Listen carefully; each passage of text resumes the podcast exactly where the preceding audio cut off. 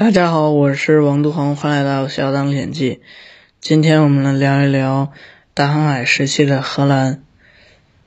我们讨论三个问题：首先，荷兰为什么被称为海上马车夫？第二，荷兰如何成为海洋霸主？第三，荷兰如何衰落的？首先，我们看第一个问题：荷兰为什么被称为海上马车夫？十六世纪的海洋霸主是西班牙，非常有钱，嗯，找荷兰人和英国人买船。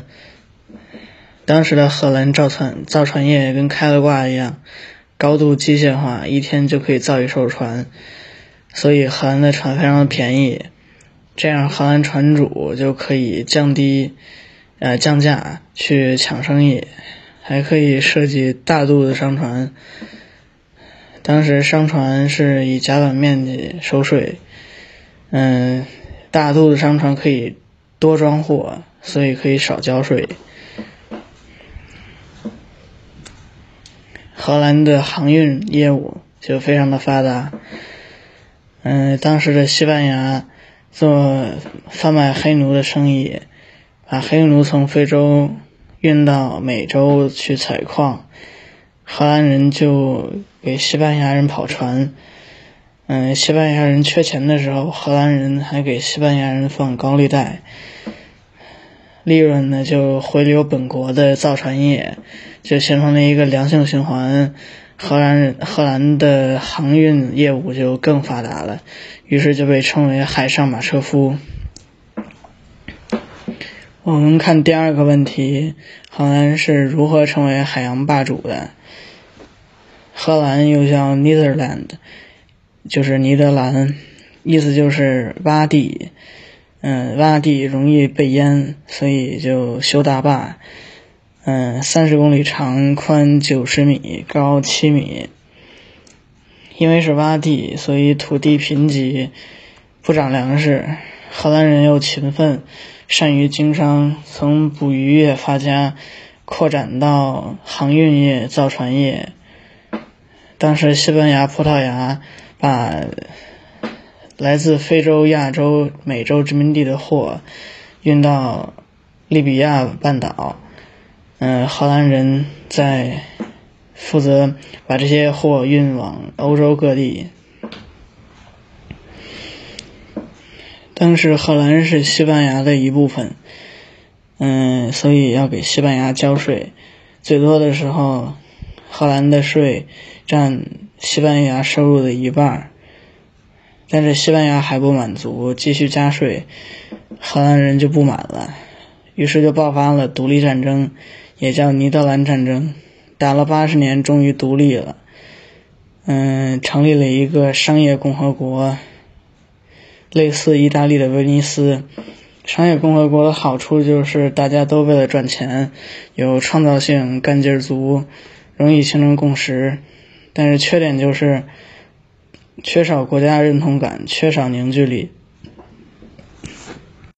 荷兰独立之后，嗯，也想出海远航去东方。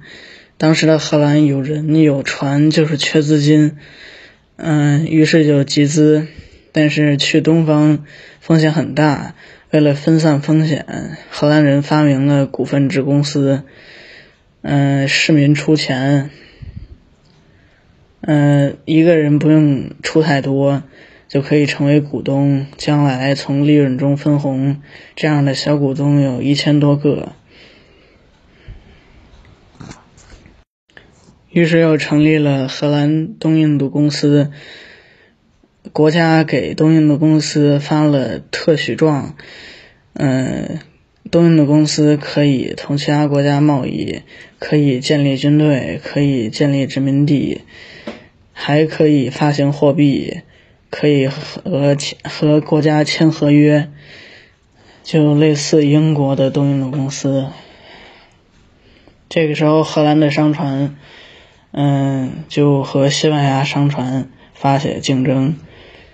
那对于西班牙商船来说，荷兰的商船简直就是降维打击，因为西班牙的商船是有钱人和贵族赞助，由冒险家和死囚犯组成的船队，他们各自为战，嗯，有的赚有的赔，一锤子买卖，没有长远的，没有长远的计划，所以没人愿意花大钱去修码头、修仓库，而荷兰这边是组织严密、行动统一、管理高效的跨国公司。公司成立之后，十年没有分红，利润都用来建码头和仓库。但是当初已经承诺了，呃，将来会有分红。嗯，股东想要套现怎么办？于是荷兰人又发明了股票交易所。嗯，股东可以在这交易所里，股东可以自由交易手中的股票。变成现金，于是东印度公司规模越做越大，嗯，殖民地遍及亚洲，比如马来群岛、马六甲、孟加拉、斯里兰卡、泰国和中国台湾。整个十七世纪就是荷兰人的世界，全球一共两万艘船，荷兰人占一点五万艘，荷兰的贸易量占全球的一半。然后我们看第三个问题，荷兰是如何衰落的？十八世纪初，英国支棱起来了。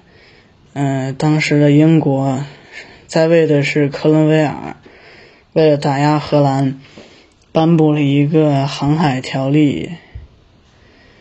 嗯，在这个航海条例中就说。要和要和英国和及其殖民地做生意，只能是英国船。说白了就是禁止荷兰人和英国人做生意。荷兰就不干，就和英国爆发了英荷战争，一共打了四次。荷兰人的基因是商人，大量的荷兰资本进入伦敦的金融市场。嗯，为了战争，英国人找荷兰人借钱，没想到荷兰人居然借了，于是英国人就拿着荷兰人的钱跟荷兰人打仗，最后还把荷兰人给打垮了，于是荷兰就衰落了。好了，今天就给大家分享到这里，我们下次再见，拜拜。